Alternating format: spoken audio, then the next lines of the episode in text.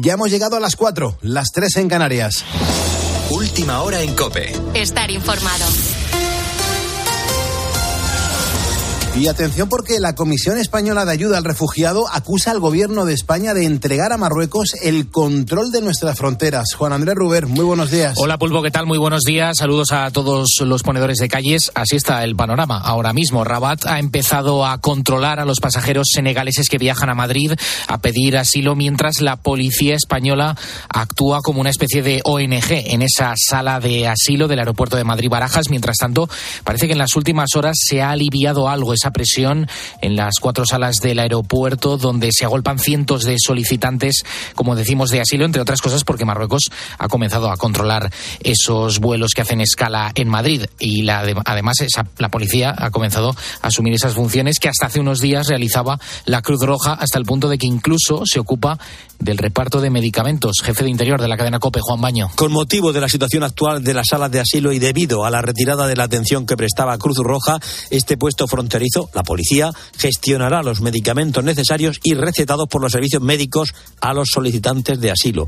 Lo dice textualmente la carta a la que hemos tenido acceso del jefe de operaciones de la comisaría de Barajas al responsable de seguridad ciudadana. Los agentes afirman haberse convertido en la ONG de Barajas. En el aeropuerto madrileño comienza a remitir la situación de bloqueo después de que en las últimas horas se haya empezado a controlar el acceso de pasajeros senegaleses a los vuelos procedentes de Marruecos con escala en Madrid. Se les exige el visado de entrada en el espacio Schengen, una medida provisional hasta que el próximo 19 de febrero sea obligatorio el visado de tránsito. Estrella Galán es directora de la Comisión Española de Ayuda al Refugiado. Esta medida es otra vuelta de tuerca más a la externalización de fronteras, dejando en manos de Marruecos el control de las personas que necesitan acceder a España, todo esto en un mensaje de respeto a los derechos humanos. Sindicatos como el Unificado de Policía, el SUB o temen que el problema se traslade ahora a los pasajeros de en tránsito originarios de Mauritania. Suelen volar con destino a El Salvador para después dirigirse a Estados Unidos. El comisario europeo de Justicia ha destacado el compromiso de Félix Bolaños y Esteban González Pons para renovar el Consejo General del Poder Judicial. Didier Reinders se ha visto en Bruselas con el ministro de la Presidencia y con el vicesecretario de Acción Institucional del PP para mediar en un posible acuerdo. No ha habido grandes avances, como te puedes imaginar, pero los tres se van a volver a ver las caras el próximo 12 de febrero que ha sido cordial, que ha sido constructiva.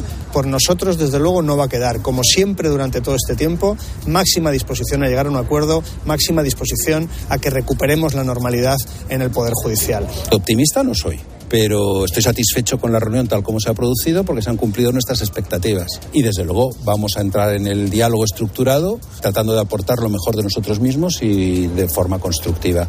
Hablando de justicia o hablando de jueces, el juez eh, Manuel García Castellón reable la causa sobre los homenajes a presos etarras, los conocidos como Onguietorris, quiere investigar los chats presuntamente administrados por Sortu en los que se daban instrucciones sobre esos actos entre 2016 y 2017. Arnaldo Otegui dice que el juez busca abrir el frente vasco, en palabras textuales, tras hacerlo con el catalán. Con la fuerza de ABC. Cope, estar informado. Novedades importantes sobre la investigación del Villa de Pitancho. Te recuerdo el pesquero gallego que naufragó hace casi dos años en las aguas de Terranova. Fallecieron 21 personas, solo hubo tres supervivientes, 12 cadáveres ni siquiera pudieron recuperarse. Ahora ya hemos conocido el informe de los peritos judiciales que bajaron hasta los restos del barco. Señala a Juan Padín, el capitán. Detalles, Israel Remuñán. Un error humano es lo que recoge el informe según fuentes a las que ha tenido acceso COPE. En el documento también se señala el riesgo que suponía maniobrar con el barco en esas condiciones adversas, con olas de hasta 10 metros. También el capitán habría tardado demasiado en ordenar el desalojo. La versión de los peritos contradice la de Padín, asegurando que no hubo un fallo de motor, como él decía. Además, señala una serie de irregularidades que afectarían a la armadora. María José Dopazo es hija de uno de los desaparecidos sentimos que ha merecido la pena y nos hemos acordado mucho de los 21 que nos faltan y nos hemos acordado también del tercer superviviente Samuel porque ha ratificado su declaración. El capitán del Villa de Pitancho está imputado por 21 delitos de homicidio imprudente. Tienes más información en nuestra página web en cope.es. A partir de ahora cambiamos el buenas noches por el buenos días para seguir poniendo las calles aquí en la cadena Cope con Carlos Moreno el pulpo. Cope Estar informado.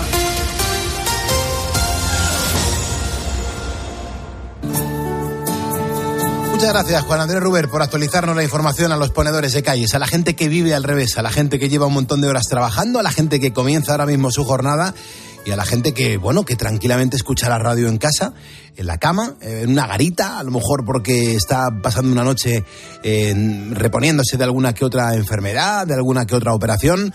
En cualquier caso, gracias a la gente que nos está escuchando mientras hacemos en directo este programa de radio. Yo soy Carlos Moreno, el pulpo.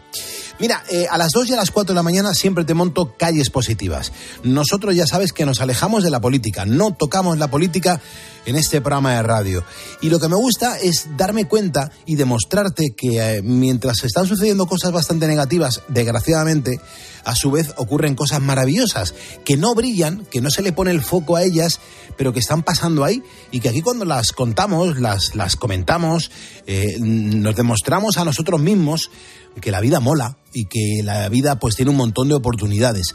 Así que vayamos a montar juntos esta segunda calle positiva en el día de hoy. Es la historia de Sam. Es una historia maravillosa. Sam es un perro muy inteligente que te va a sorprender, ponedor. Aunque lo primero que debería presentarte es a Raúl. Raúl es un joven de 21 años que reside en Palma de Mallorca y que de pequeño jugaba pues fantásticamente bien al fútbol. Tenía una gran zurda con la que marcó muchos goles y esto le convirtió en un chico muy popular que siempre estaba rodeado de amigos. Sin embargo, todo cambió cuando sufrió su primer ataque epiléptico a los 11 años. Mary es su madre y nos lo contaba aquí, en Cope. Pasó de la mañana de, meter un par de goles a por la tarde empezar a, convulsionar. El golpe para nosotros fue muy duro, muy duro, en el aspecto en que, que está pasando. Su hermano, pobrecito que lo presenció, que era más pequeño, entró en shock y estuvo varias horas con la vecina mientras nosotros nos movíamos, porque para nosotros fue algo tan nuevo, no conocíamos ningún caso y fue muy duro porque yo no sabía qué le estaba pasando a mi hijo. Durante la siguiente década, Mary ha visto cómo la epilepsia de su hijo aumentaba. Tenía unos 20 ataques diarios y, y ningún tratamiento funcionaba. Vamos, que, que no podía hacer una vida normal. Tuvo que dejar el fútbol y también las clases y siempre debía estar acompañado porque si no podía hacerse mucho daño al desplomarse. Parecía que tendría que depender siempre de su familia, hasta que Mary encontró la solución ah, en forma de perro. Para ello contactó con la Fundación Canem, que está dedicada pues a entregar perros de alerta médica a las personas que lo necesitan. Hubo que hacer, es verdad, un esfuerzo económico, pero el pasado mes de noviembre les dieron a Sam. Se trata de un terrier de 11 meses que puede detectar perfectamente cada ataque epiléptico de Raúl e incluso avisar antes de que se produzca. Bueno, pues gracias a esto hay que decir que la vida de Raúl ha vuelto a cambiar, esta vez para mejor. Y es que la epilepsia continúa, pero con Sam a su lado no tiene nada que temer. Ahora, por ejemplo, puede estar en alerta y puede protegerse antes de un ataque. Un gran alivio que no solo para él, sino también para su familia, pues está funcionándole fantásticamente.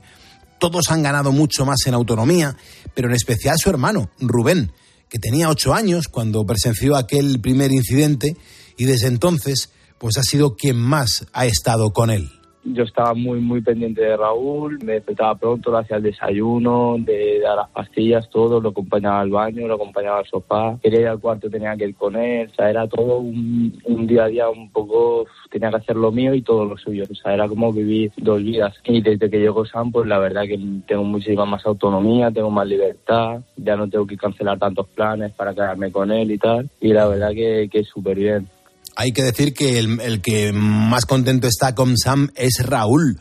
Con el perro a su lado ha recuperado buena parte de su libertad.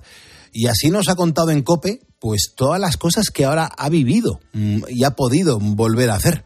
Ahora me deja estar más solo, sin que me agarren mis padres o mi hermano. Pues estoy afuera ahora con el perro. Puedo estar más tiempo en solo en mi habitación aunque quizás lo mejor de todo es que ha podido volver a dar clases presenciales, ha podido volver a socializar y sentirse aceptado, y siempre al lado de Sam, que se ha convertido en la estrella de su aula. Ahora, por ejemplo, puede llevar una vida mucho más normal y con este compañero, tanto él como su familia, pues pueden estar muchísimo más tranquilos. Carlos Moreno, El Pulpo. Poniendo las calles. Cope, estar informado. Y acompañado y escuchado y acogido, y aquí lo que hacemos es eh, un programa de radio juntos, en directo en la cadena Cope. Y tenemos que seguir con, bueno, pues poniendo las calles este 1 de febrero de 2024 hasta que a, las, a eso de las 6 de la mañana ya demos paso a Herrera en Cope. Hasta esa hora y sobre todo hasta las 5, vea, ¿qué tenemos por delante? Muy buenos días. Muy buenos días, Pulpo. Pues nos vamos a dar una vuelta por el mundo. Vamos a llamar a la puerta de algunos de nuestros corresponsales y colaboradores para que nos cuenten qué es lo que está pasando en sus zonas. La primera parada va a ser en Roma en esta ocasión. Allí se han reunido los mejores artesanos del helado. Qué rico, ¿eh? Luego viajaremos a Bruselas para seguir hablando de dulces, porque una famosa marca de chocolate belga va a llegar a nuestro país en tan solo unos meses. Y dice, uy, perdón. Adelante. Hala, la mesa. Ay, madre. Y vamos a cerrar en París para conocer cómo es la situación de los agricultores. Queremos saber las demandas de este sector. Genial. En cuanto al tiempo y a las temperaturas, Manu Pérez, ¿qué, qué, qué- qué previsión hay? Los ponedores quieren saber. Buenos días. Pues buenos días, Pulpo. De momento, el primer día de febrero será muy parecido a estos últimos de enero. Seguirán predominando las altas temperaturas en casi toda la península, con casi toda España superando los 15-16 grados. En cuanto a las precipitaciones, es probable que en las comunidades del Cantábrico vuelvan las nubes e incluso puedan dejar algunas lluvias débiles. También seguirán las precipitaciones en el estrecho con alta probabilidad de lluvia, pero sin mucha fuerza. Irá regresando también el sol después de unos días grises en las comunidades del Mediterráneo y seguirán las nieblas matinales en áreas de Galicia, Cuenca del Ebro, sureste, Baleares y también persistentes. Continuarán en las zonas de Castilla y León con aviso amarillo y en Canarias también seguirá la calima. En cuanto a las mínimas, repiten Soria y Teruel con 2 grados bajo cero y las máximas las encontraremos en Girona y Murcia, pudiendo alcanzar los 22 grados y en las Islas Canarias, en Las Palmas, podrían llegar a 25 y en Tenerife a 26. Tremendas las temperaturas que estamos viviendo en el mes de febrero del año 2024. Esto va a ser histórico y será muy recordado en, los, en las próximas décadas. Ya verás. Luego los ponedores nos dejan notas de voz. Me encanta cómo suena la audiencia, me encanta cómo suenan los ponedores. Mensajes que recibimos en el 662-942-605. Que pasen los ponedores. Hola, soy Rosana, los escucho desde Montevideo, Uruguay. Acá es casi medianoche. Les cuento que soy fanática de los ponedores. Me encantan las historias de vida que escucho y el programa que es muy entretenido. Hace un tiempo ya que no me puedo dormir si no los escucho. Cope es mi radio favorita y de compañía todo el día. Como deben saber, los latinoamericanos y los uruguayos especialmente amamos España. Creo que hay muchos ponedores en mi país. Muchos saludos y felicitaciones por este gran programa Pulpo. Besos. Enhorabuena por Gracias, el programa, Rosana. os escucho muy a menudo y me da mucha alegría el, el- el tomar el tono de lo que va pasando en España. Buenas noches o para mí serán buenas tardes. Yo no te escribo desde la noche, aunque aquí ya sea de noche, pero para mí ahora son las ocho y cuarto de la noche, que deben ser las cuatro y cuarto de la madrugada en España. Yo te, eh, te hablo desde donde vivo, desde el estado de Colorado en Estados Unidos, desde las altas montañas de las montañas rocosas. Eh, escucho en mis tardes. eh, mientras todavía no he terminado de trabajar, así que yo no, no me dedico a poner las calles, yo quizás me dedique a recogerlas. Eh, nada, un abrazo muy fuerte desde tan lejos y sí, te escucho a través de internet. Un abrazo fuerte a todos y a todos los españoles que pasan tanto tiempo en la noche despiertos. Qué, qué barbaridad. ¿Te has dado cuenta, Bea, que todos los ponedores de estos mensajes que hemos escuchado en, eh, en este momento están fuera de España escuchando este programa en diferentes tramos horarios? Eso es, es nuestros ponedores por el mundo, ¿no? Que en alguna ocasión hemos hablado de ellos y que incluso han sido protagonistas eh, del programa. Están fuera y nosotros les acercamos un poquito más a, a nuestro país y los que son de fuera, que no son de aquí, l- bueno, pues conocen nuestra cultura y, y dicen que están muy contentos de haber descubierto el programa. A mí de verdad me parece increíble. A mí me encanta, me encanta que además en, en diferentes tramos horarios, que a lo mejor hay gente que le pilla como a este oyente que estaba en Colorado en su tarde, eh, eh, hay otros oyentes que nos escuchan cuando son su mediodía. Me, me encanta, las diferencias horarias eh, parece que aglutinan a un montón de personas en torno a este programa de radio, son fieles a la cadena COPE y se sienten ponedores. Me- me- me- vamos, me encanta lo que nos cuenta la audiencia. ¿eh? Así es, es eh, realmente increíble lo, que, lo que hacen y lo que une un programa de radio que se hace aquí de madrugada en España. Es una gozada. Y lo bueno es que estamos aquí en directo y siempre pues eh, estamos eh, locos por escucharte. Me encanta que nos dejes notas de voz en el 662-942-605. Nota de voz que nos dejes ahora, nota de voz que escucharemos mañana aquí en Poniendo las Calles a esta misma hora. Son las cuatro y cuarto, tres y cuarto en Canarias. Si me estás escuchando ahora es porque eres un ponedor. Y venga, que vamos a por el jueves. Son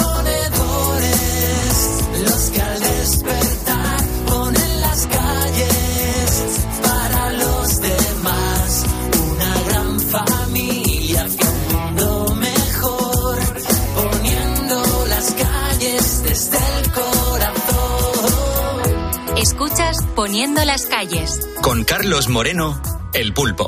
Cope, estar informado. Y doy la bienvenida a ponedores que nos acaban de seguir por primera vez en Facebook. Alejandro Fraga, Francisco Jiménez, Pilar Sánchez Villar, Pablo Villina y también José Francisco Ita Aguilar. Pablo Ballina, perdón. Eh, ponedores que nos echan un cable para seguir creciendo y demostrándonos que están aquí levantando España.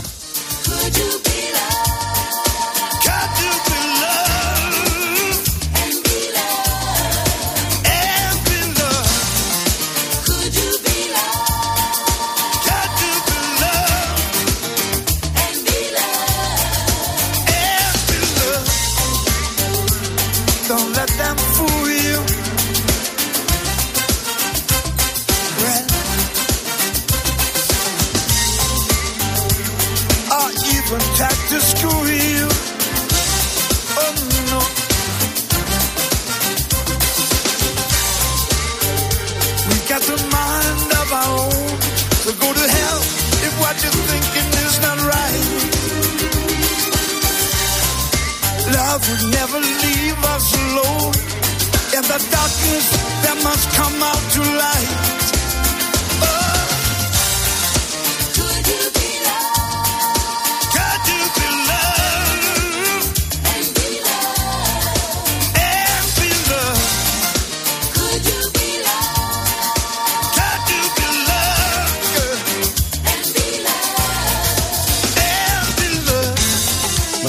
Manu, ¿os acordáis la, la reflexión que nos ha hecho en directo Juan José de la panadería El Bosque, que, que nos ha dicho que los azulejos que ellos trabajaban y ponían hace un montón de años cuando se dedicaban a otro oficio y que eran siempre, bueno, Made in Spain, que la, la gente se tenía que fijar si los azulejos tenían eh, o no, eh, pues ese emblema, ¿no? Ese logotipo, Sí, esa sí, frase de, de, de Made in Spain. Dice, bueno, pues a- acaba de entrar un mensaje a Facebook, es que eh, la la radio en directo es, es una auténtica pasada.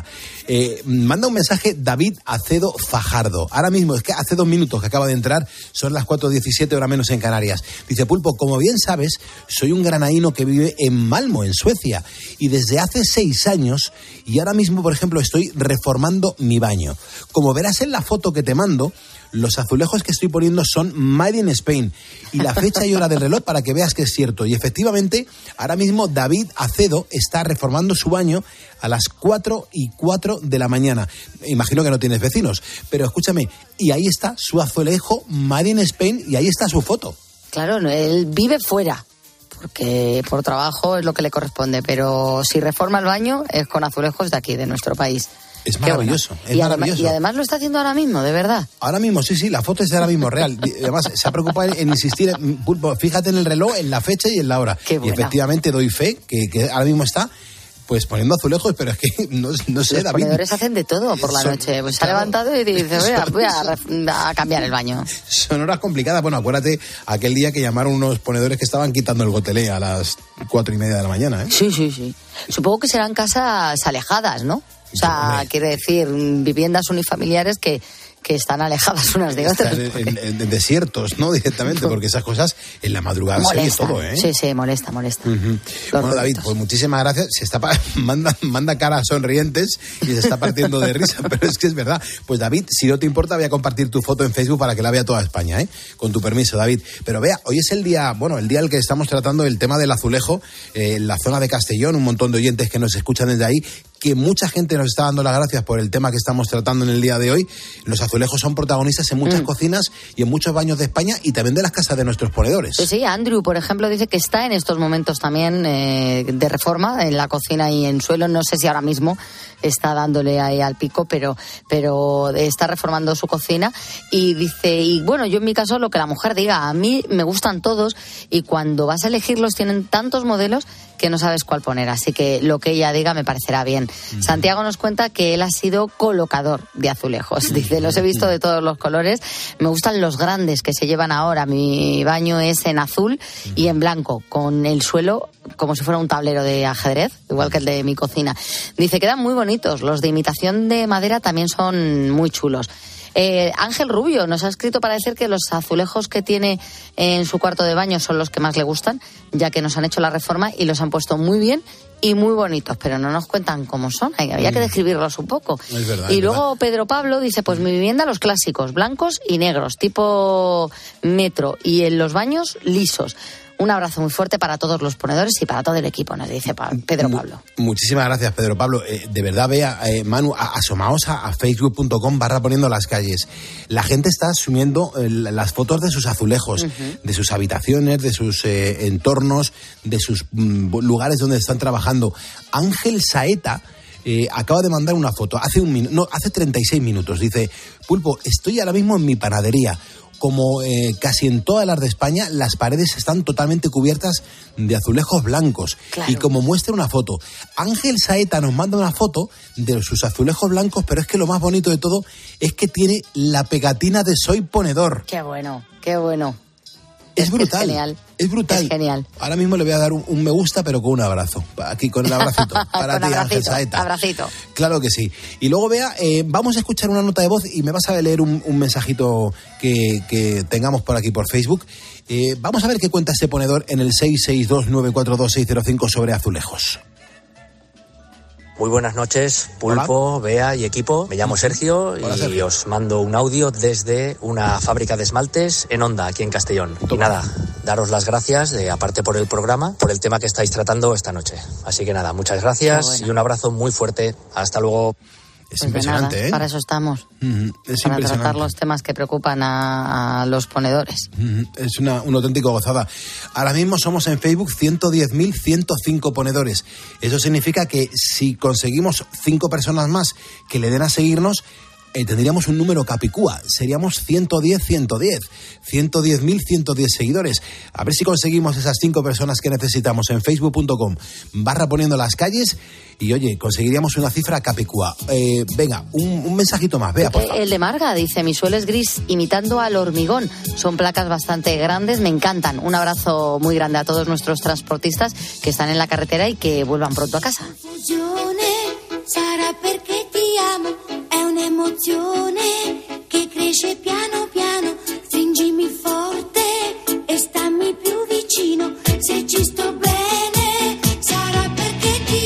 Pues avanzamos en poniendo las calles, seguimos además poniéndolas. Hay mucha gente que está despierta, mucha gente que se va a meter en la cama dentro de un rato porque lleva toda la madrugada currando. Pero claro, ahora hay que eh, poner las calles, sobre todo haciéndolo más allá de nuestro país. Siempre me gusta asomarme a diferentes capitales, a diferentes ciudades del mundo donde está ocurriendo algo. Tenemos que llegar hasta Roma, mm, donde seguro que pues, ya hay algún que otro ponedor que nos escucha desde allí. mm, Y quién sabe, hay ponedores que desde cualquier parte del mundo se ponen en contacto con nosotros. Pero quien sí mm, que está pendiente de nosotros, y se lo agradezco enormemente, es nuestra compañera Eva Fernández, es la corresponsal de la cadena COPE en Roma. Y claro, con ella comenzamos hoy nuestro espacio dedicado a la información internacional. ¿Cómo estás, Eva? Muy buenos días. Muy buenos días, Pulpo. Estoy segurísima de que hay un montón de ponedores por, por Roma y por Italia. Estoy segurísima. Los ponedores son omnipresentes. Es que es increíble desde, desde qué punto nos escriben a cualquier hora del día, ¿eh? Sí, sí, me consta porque eh, cuando tengo la oportunidad de, de, mm, de ir en, radio, eh, en un taxi a esas horas, yo oh, he de deciros que, mm, eh, a ver, los taxis en Roma no tienen eh, conexión eh, de momento con, con internacional, con la radio española, pero os puedo asegurar que en Roma esas horas son de gran audiencia de radio, o sea que por eso estoy convencida de que vais a, de que tenéis muchos ponedores por aquí por Italia. Es, es alucinante, es alucinante, Eva. Bueno, eh, aquí, por ejemplo, ya por ponernos un poco en contexto de lo que está sucediendo en España, eh, aquí estamos viviendo unas temperaturas, es verdad, que nos tienen absolutamente alterados. A mí me tienen como una moto, ¿qué quieres que te diga? Pero es que esta noticia que nos vas a contar viene como anillo al dedo a todo esto, porque hoy toca hablar de helados. Helados. Yo sé que en Rimini ha tenido lugar una convocatoria en la que a más de uno pues le hubiera gustado participar como jurado. Es la Gelato World Cup. Cuéntanos un poco, Eva, y sobre todo, danos envidia, danos sabores. Bueno, pues la verdad es que eh, lo que ya lo que ya sabemos es quiénes son quiénes son los ganadores y hay un país que no falta desde hace años y quién es el ganador del premio al mejor helado del mundo, pues es italiano, es Italia, ha vuelto a ganar la Copa, Italia, eh, la gran vencedora, seguida de Corea del Sur, fíjate tú qué país tan tan raro, Qué ¿no? curioso, para, sí. para los helados Muy y en tercer lugar Hungría. Entonces, mirad, ha sido mm, no es nada fácil este premio porque em, eh, este título al mejor helado del mundo, además de mm, que tiene que ser el mejor en distintas categorías, como por ejemplo, fíjate, helado salado, ¿m? muy bueno. helado mm, de snack helado, eh, torta helada, tarta decorada, tarrinas de helado, piezas artísticas y esculturas de hielo, chocolate y caramelo. O sea, hacen, he visto unas imágenes increíbles, pulpo, de unas, eh, de unas esculturas efímeras preciosas, por ejemplo, con, la, con el Vaticano, con, con el Domo de, de Milán, que se, además se van, se evaporan rápidamente, vamos, se deshielan, por eso están construidos el armazón en hielo para que pueda su- el helado y, mm, y son unas auténticas obras de arte. Pero bueno, me hablabas de sabores. Sí, a por ver, favor. la, el, el helado ganador os, os va a chocar muchísimo. ya verás. Os va a chocar muchísimo. Bueno, casi, casi. El helado ganador es, se titula así, alfalfa y pimientos crujientes. No me lo puedo creer, Yo Eva. tampoco, yo tampoco, tampoco me lo puedo creer. La realidad es que la- la- lo que nosotros llamamos al, alfalfa, eh, bueno, pues es, es verdad que se utiliza mucho en ensaladas en Italia. Eh, entonces, bueno, por eso aquí no es, no es tan extraño, pero yo he tenido que, que frotarme los dedos cuando, cuando he visto el título del, del helado ganador, ¿no? Y, mm, y- y ¿sabes lo que...? El jurado ah, puntúa de forma especial lo que hace único el helado italiano. Es por una parte que mm, eh, cada bola de helado italiano tiene más intensidad de sabor porque tiene mucho menos aire, ¿no? Y, mm, y entonces esto, por- esto se mide mucho en, en los concursos. Y luego la calidad, porque, por ejemplo, hay que evitar, y esto nos, nos va a venir muy bien a todos los ponedores y a mí misma, que vivo en el país de- del gelato, es evitar el gelato turístico, pulpo, porque por lo visto mm, los colores brillantes son muy atractivos, pero casi siempre es fruto de, mm, de aditivos artificiales. Y por ejemplo, un gelato de, de pistachio, de pistachio bueno, Qué de, de- rico. de alta calidad, mm, pues nos, eh, a lo mejor nosotros eh, nos atrae el ver de repente un verde brillante. Bueno, pues, pues ojo, porque si es de altísima calidad, probablemente será de un marrón y de un marrón feucho, porque, porque es que esa- ese será señal de que es natural y que es auténtico. O por ejemplo el de mm, el gelato de, de banana que en Italia se gusta mucho, el, el helado de plátano es mm, será siempre un blanco grisáceo en lugar de, del amarillo que nos imaginamos de, de la banana. O sea que, mm, que bueno, que estos son algunos de los trucos que han dado en este gran concurso de helados, en los que va a ser muy difícil desbancar a Italia porque gana siempre. Dejando ya de un, a un lado lo- el, el tema de los helados, hay una historia bueno que, que es bastante menos dulce, que ayer nos contaba Beatriz Calderón aquí en Poniendo las Calles. Eva, pero tú tienes la, la información de primera mano. Todo el mundo, todo el planeta y sobre todo en Italia está pendiente de Fleximan. Eh, Cuéntamelo tú desde ahí, que este tío de dónde ha salido.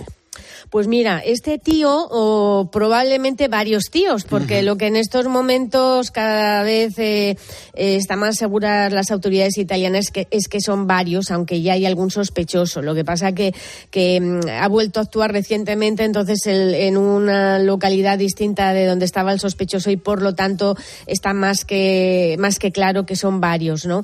Em, ¿Qué es lo que está realizando? Pues están atacando, están atacando eh, sobre todo radares móviles de distintos puntos del, del país de forma vandálica.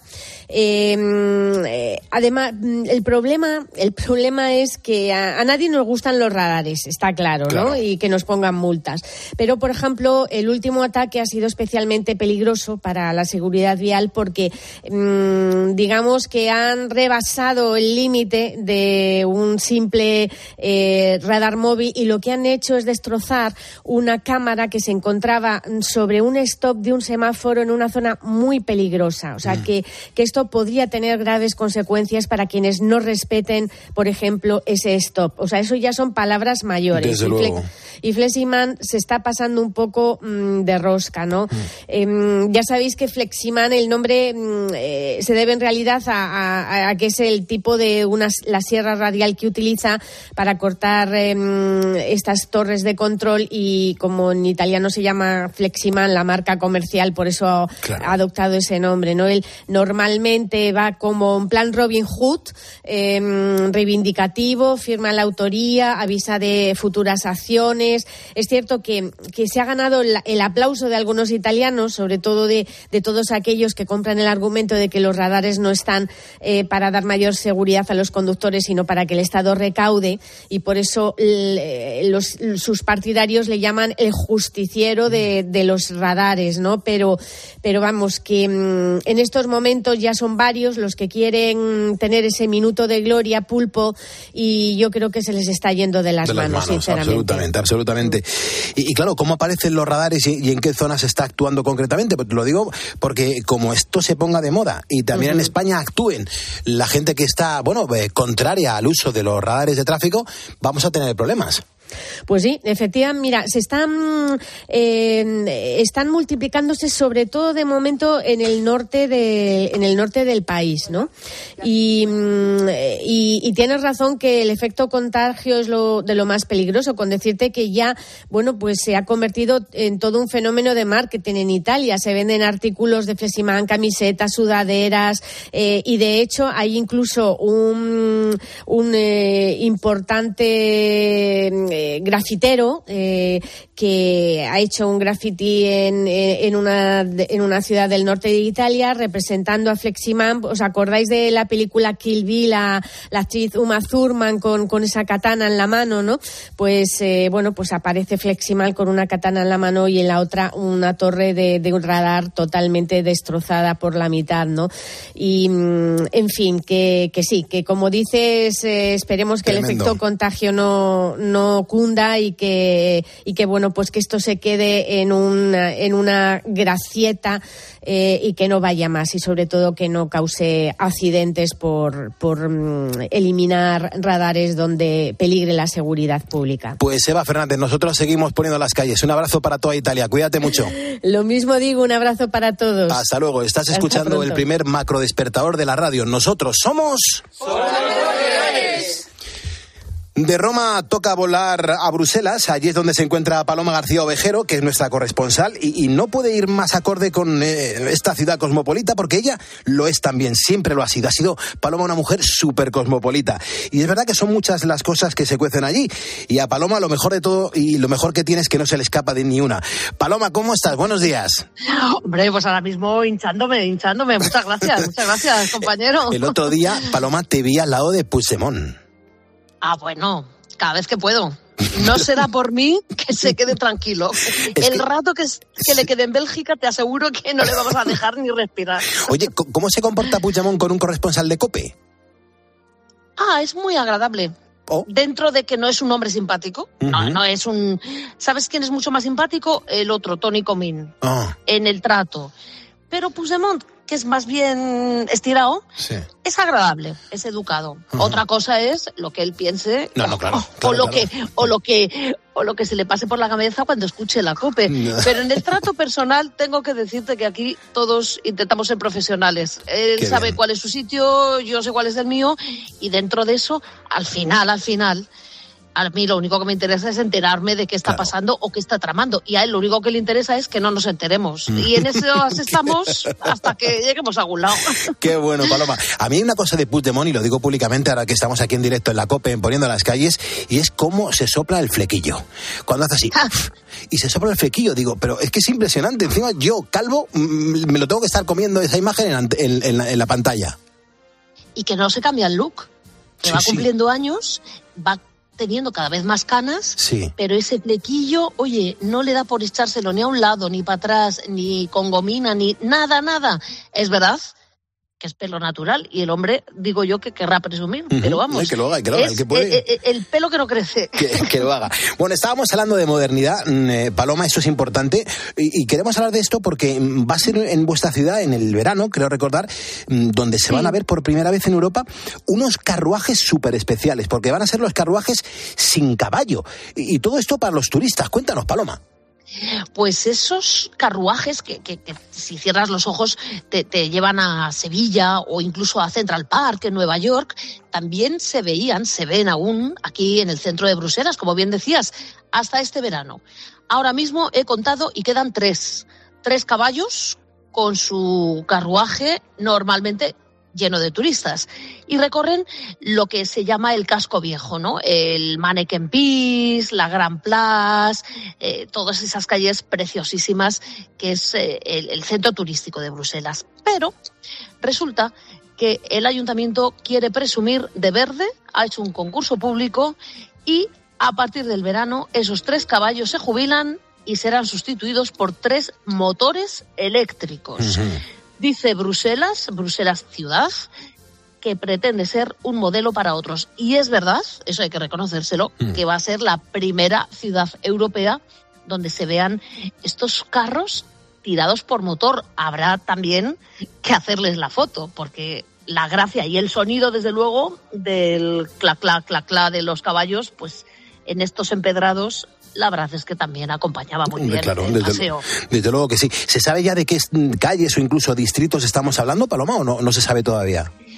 El cogollo. Mm. El cogollo, sí, sí, sí. Es eh, eh, las calles, soy incapaz de pronunciarlas porque además están escritas en neerlandés. Mm. Pero vamos, si tú te coges un mapa turístico de Bruselas, toda la zona paseable y donde están las mejores tiendas o las más populares, por lo menos de patatas fritas y de gofres, Mm. De gofres. por todo ese recorrido. Luego ya hay otra zona que también se visita cuando uno viene a conocer la ciudad por primera vez, que es el Atomium, Sí. pero eso está ya más lejos, allí Sí, hay que ir de otras maneras.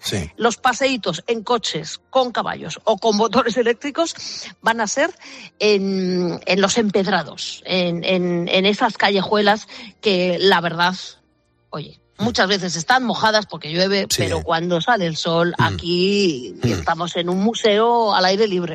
Hombre, yo tengo que decirte, Paloma, yo he estado en, en Bruselas mm, tres veces, en tre- tres diferentes días. Y la Gran Plaza Nevada es una auténtica pasada.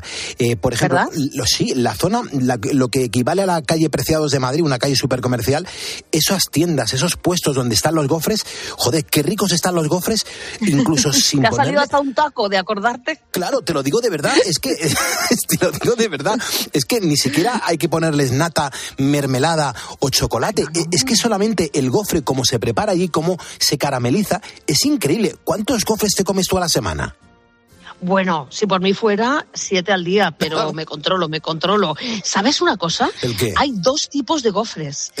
El gofre que, que todos tenemos en la cabeza, el que hemos conocido en, en España, Ujú. ese es el gofre de Lieja, de Liege, que es el que tiene esa cosa caramelizada y como piedras de azúcar Sí, entre el azúcar la masa. perlado, el azúcar perlado, qué rico. Bueno, que lo venden aquí en bolsitas y yo tengo que hacer esfuerzos para no comprarme la bolsita si el gofre. Vaya dos, ya empezamos. Bueno, pues sí, sí. Pues ese es el de Lieja, pero el de Bruselas. Aquí este país ya sabes que son dos países y todo lo dividen, y flamencos y balones y todo. es de- Entonces, el de Bruselas es perfectamente rectangular, mm, hecho de rectángulos pequeñitos y es mucho menos dulce. Entonces, ¿qué va a hacer? A ese le ponen por encima fresas, nata, bueno, chocolate, eh, crema de cacahuete, todo lo que se te ocurra. Y yo llega un momento que no sé cuál de los dos me gusta Joder. más. Si el que, el que te comes solo o el que te comes con una montaña de cosas. Madre mía. Tú, Paloma, lo que tienes que hacer es que cuando vengas por aquí, por Madrid, que tengas una reunión con los jefes, me avisas y ya nos coordinamos tú y yo para ver qué no, gofre nos... Vamos a hacer las cosas como Dios manda. ¿Cómo Yo voy a quedar hacen? contigo. Sí. Yo voy a quedar contigo. Te voy a regalar una gofrera y ya los jefes, si quieren, que se apunten luego a desayunar. Pero yo a la salida del programa Vale. no, me voy con unos gofres recién hechos para ti y para mí. Vale, pues trato, trato hecho, ¿eh? Paloma, eso hay que, Que lo hago, cumplirlo. que lo hago. De verdad, lo tenemos que hacer, te lo prometo, ¿vale? No, que lo vamos a hacer, ya genial, verás. genial. Oye, y antes de finalizar, háblame de una noticia súper dulce que hay en el mundo del chocolate y que lo tienes muy a mano. Bueno, es que eh, estoy encantada de contarte esto, porque es una marca de chocolate, que la digo, ah, se llama Tony, Tonis. Tonis. que ha batido récord de ventas, pero de una burrada, o sea, 150 millones de euros en el año fiscal, 2002, dos- eh, 2022-2023. Ujú. Eso es un casi un 25% más que en el año fiscal anterior. Mm. 150 millones de euros ¿eh? de beneficios. Bueno, pues esto lo fundó en 2005 un periodista, un periodista holandés, que en una investigación descubrió que un altísimo porcentaje del chocolate, del cacao, que se comercializa en el mundo, viene de la explotación. O sea, el chocolate que nos comemos en todos los países, Mm. en una altísima proporción, tiene detrás trabajos forzados, esclavitud, incluidos niños y, desde luego, unos sueldos, eh, sueldos miserables. Entonces, ¿qué dijo?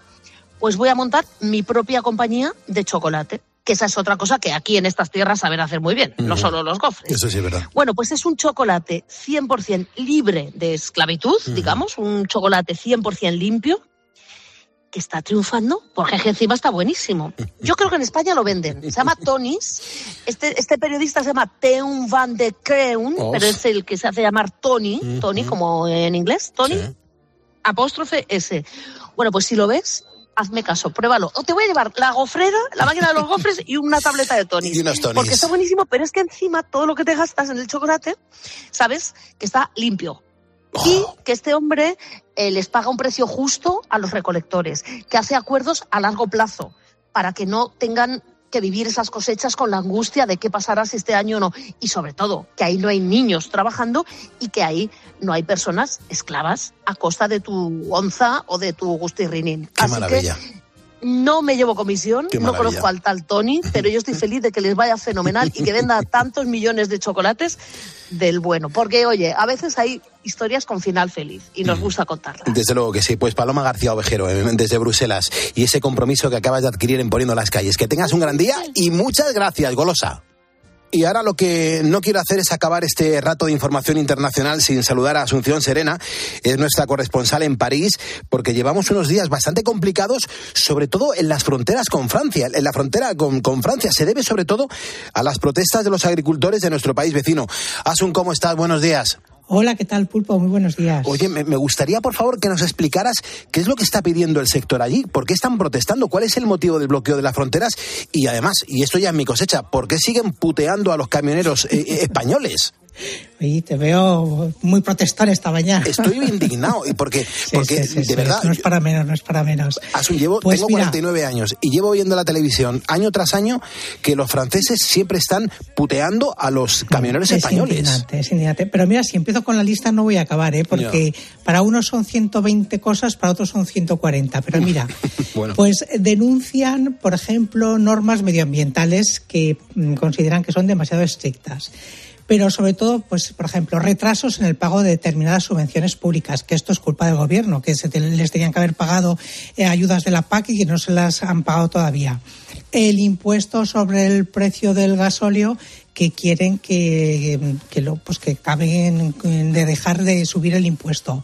Eh, exigen el cumplimiento estricto de la ley Galín, que es una ley que se creó para que los productores recibieran un precio justo que les permita vivir de su trabajo y que no se lleven todo el dinero los industriales y las eh, grandes distribuidoras porque mm, luego resulta que en realidad, a pesar de la ley, no siempre es así, ¿no? Porque incluso el ministro de Economía ha reconocido que sigue habiendo acuerdos sin contratos o sin cláusula de revisión de los precios. Y luego también pues piden, por ejemplo, simplificación de la burocracia, porque dicen que se pasan hasta 10 horas semanales rellenando papeleos. Y a todo esto, pues el gobierno ha respondido positivamente, más o menos a todo esto que os acabo de contar. Pero bueno, como os decía, la lista tiene unas 120 reivindicaciones según unos, 140 según otros, y de las que faltan, está, por ejemplo, una cosa que esto es norma europea, con lo cual ahí el gobierno poco puede hacer, salvo presionar para intentar convencer al resto de, de países europeos para que se sumen a esta a esta iniciativa y es el tema de que se están obligados a destinar a barbecho el 4% de la superficie de cultivo. Entonces, lo que piden los los agricultores franceses es que, que, que, se quite eso, ¿no? Por lo menos que haya demoras. Y parece, parece ser que van a obtener algo de esto. Ya veremos, a ver. Uh -huh.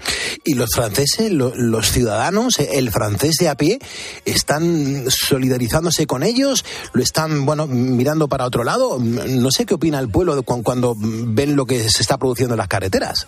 Pues mira, mm, están súper de acuerdo. Súper de acuerdo. Por lo menos ellos, eso es lo que dicen los sondeos. Uh -huh. Hay justamente un sondeo publicado ayer por BFM, en BFM TV, que dice que el 85% de franceses apoyan o ven con simpatía la movilización de los agricultores. Y es prácticamente la misma cantidad de franceses que hace 10 días. Incluso el 64% apoya el bloqueo del mercado de abastecimiento de, de que han anunciado algunos agricultores, a pesar de que el gobierno ha dicho que no lo van a, a permitir, y hasta el 70% aprueba el asedio de París.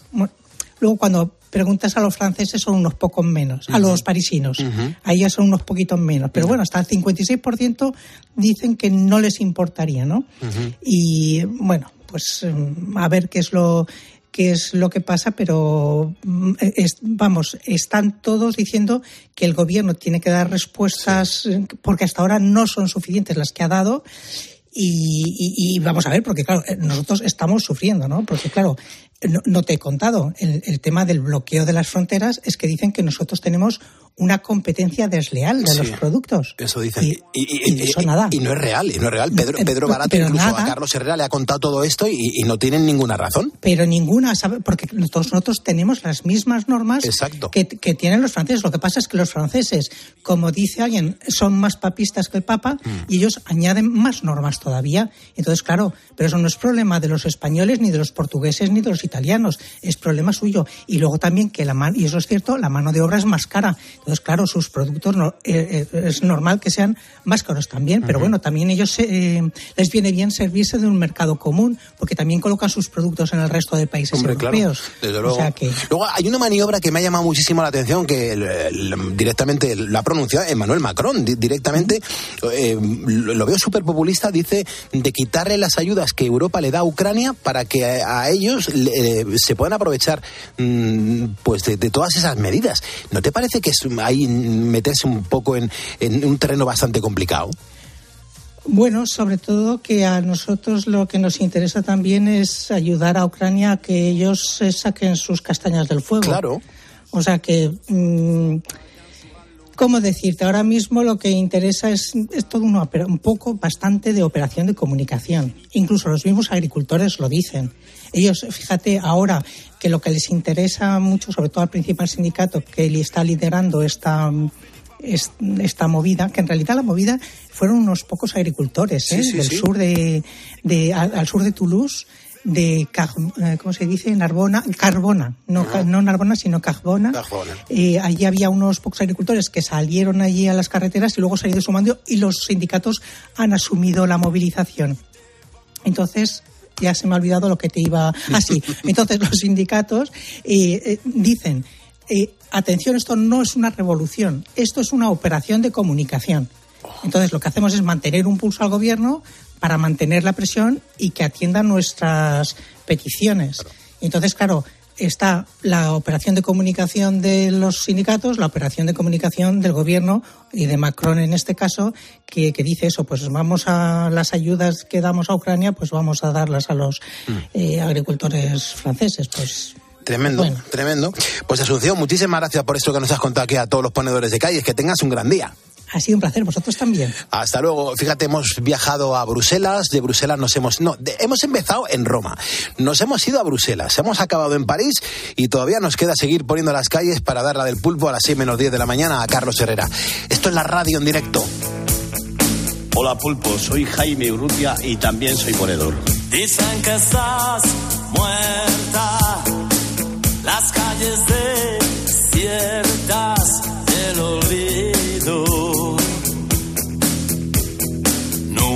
sabrán que sigo el rastro de tu amor. Sus amplias avenidas le sirven de guarida a tu corazón. Nunca sabrán que sigo el rastro de tu amor. Nunca sabrán que sigo el rastro de tu amor.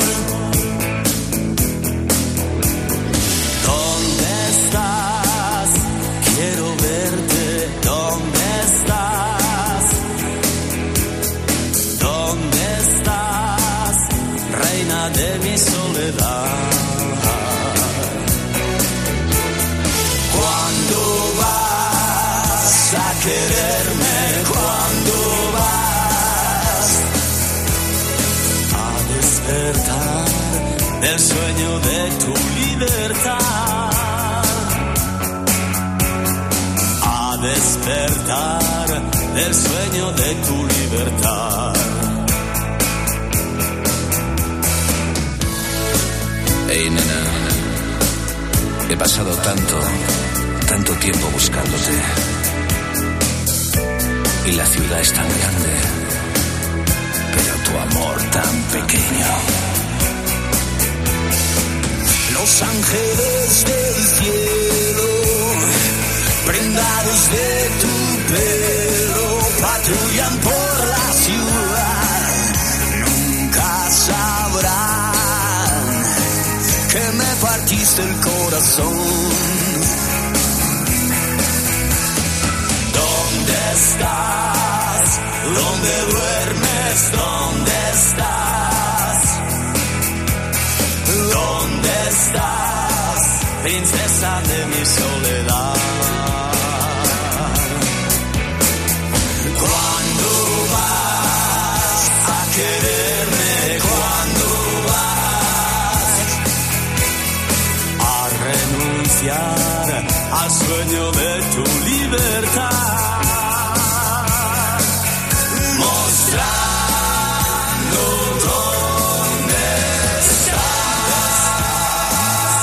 Fíjate qué canción estamos escuchando, que por cierto es música en español. Aquí alternamos la música española con la música internacional. Jaime Urrutia, Andrés Calamaro, Enrique Bumburi y Loquillo y Trogloditas. Encima una canción dedicada y presentada por el propio Jaime Urrutia. Eh, son las 4.52, las 3.52 en las Islas Canarias. Gracias por escucharnos y sobre todo gracias por darnos una oportunidad a vivir con nosotros un programa de radio en directo en la cadena Cope. Hombre, yo ahora mismo no sé en este momento si estás trabajando, si estás volviendo a casa, si estás estudiando. Bueno, pues sea cual sea tu situación, ponedor, yo quiero hablarte del kit de los ponedores. Eh, si eres oyente habitual, me habrás escuchado en muchas ocasiones contarte los efectos tan positivos que ha tenido en mí. Te lo digo porque yo, yo lo tomo, me funciona muy bien. Yo duermo antes del programa y cuando finaliza, y duermo antes a lo mejor tres o cuatro horas, y cuando finaliza el programa otras cinco o seis. Pero cuando tengo tiempo para dormir, tengo espacio para levantarme tarde y para, mm, bueno, pues eh, meterme en la cama y dormir durante mucho tiempo, soy capaz de dormir hasta 6, 7 horas, 8 incluso del tirón.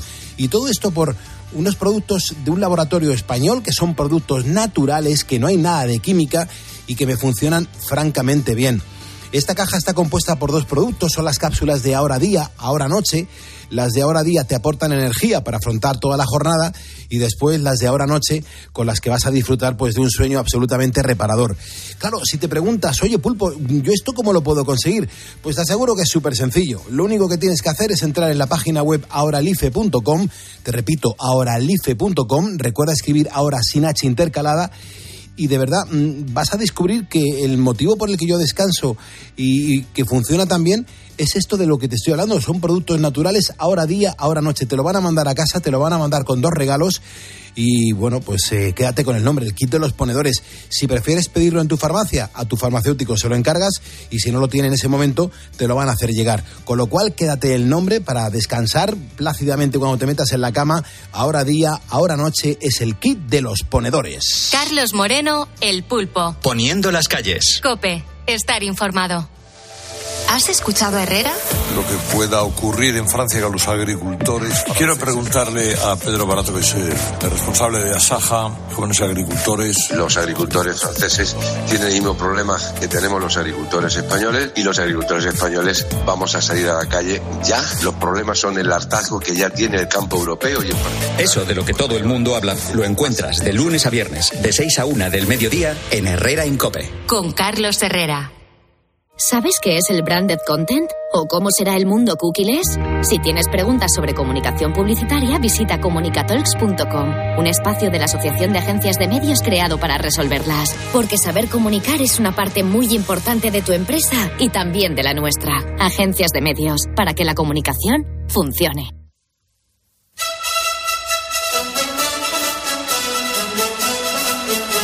Lo que me pongo aquí a bailar con Beatriz Calderón, vamos a escuchar una zarzuela.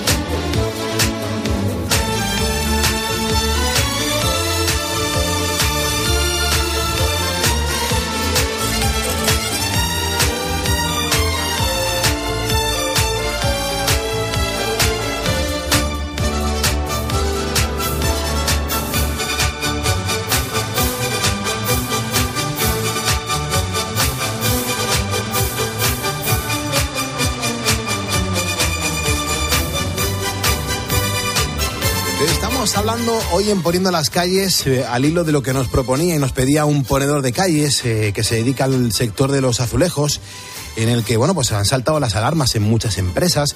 Hemos hablado con expertos, hemos hablado con fabricantes, con el responsable del, del Museo del Azulejo en Castellón de la Plana, y nos damos cuenta que, joder, es que en España tenemos azulejos colocados no solamente en las cocinas, en los baños, en los pasillos, en los salones.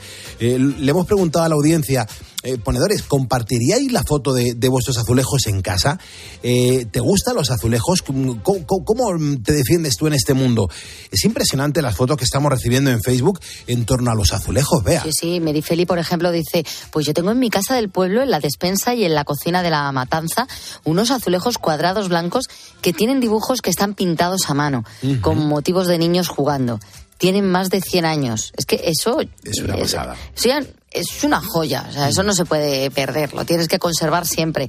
Álvaro nos cuenta, pues a mí me gustan los que imitan a la madera, creo que están chulísimos y además hay varios tonos. O Luz Olvera, que nos cuenta que en México hay un edificio en el centro histórico al que se conoce como la Casa de los Azulejos, dice es un restaurante, está en Querétaro. Eh, Flori Noval también ha escrito, dice, en, pri- en mi primer piso los azulejos eran los clásicos, que eran blancos y cuadrados. Cuando cambiamos a otro y entré en la cocina eran blancos también con un borde marrón. Que bueno, estando allí parecía pues que estabas en una libreta cuadriculada, ¿no? Como si fuera un- una libreta donde apuntar.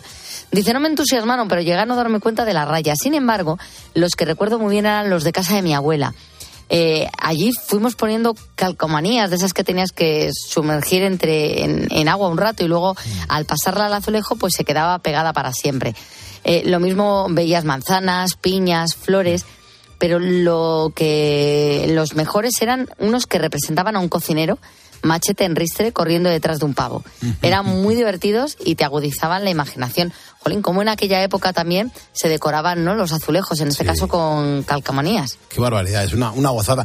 Hay notas de voz, ponedores que nos hablan de azulejos en el 662-942-605. Buenos días, Pulpo. Vicente de Gatoa. En el tema del azulejo, vamos a ver, yo te hablo por el transporte. Está, está muy mal. Hay poca faena y el tema de la arcilla estamos, estamos medio parados. Estamos medio parados. Y eso mueve mucho. Mueve muchos camiones, muchos talleres, muchas gasolineras y mucha gente. Y, y no sé, estamos parados. No sé por qué, pero, pero no, no hay marcha de, de la arcilla. Eh, se llevan muy, muy pocos viajes de camión. Vale, va, a ver si se arregla esto, hombre. Va, buen día por ahí. Pues muchas gracias. Pues fíjate, el, el motivo por el que estamos tocando este tema hoy en, en el programa, ¿verdad, Bea? Es precisamente eso, ¿no? Por la alerta que, que ha saltado en, en Castellón, sobre todo, donde está pues la mayor industria del, del, del azulejo, yo creo que a nivel mundial, eh, ponedores que trabajan en este sector y dicen, pulpo, algo está pasando aquí, ¿eh? Claro, tienen ese problema y además es que hablábamos de que uno de cada cuatro, ¿no? Eh, vecinos de Castellón eh, se dedican al azulejo, eso se resiente en las familias y luego, mira, hasta en el transporte, como hemos escuchado. Desde luego que sí. Bueno, pues ponedores, que sepáis que en la próxima hora vamos a hablar con Ana Ferrer, es la directora de la ONG Aviación Sin Fronteras. Juan Andrés Rubén nos tiene que actualizar la información. Así que nada, seguimos poniendo calles.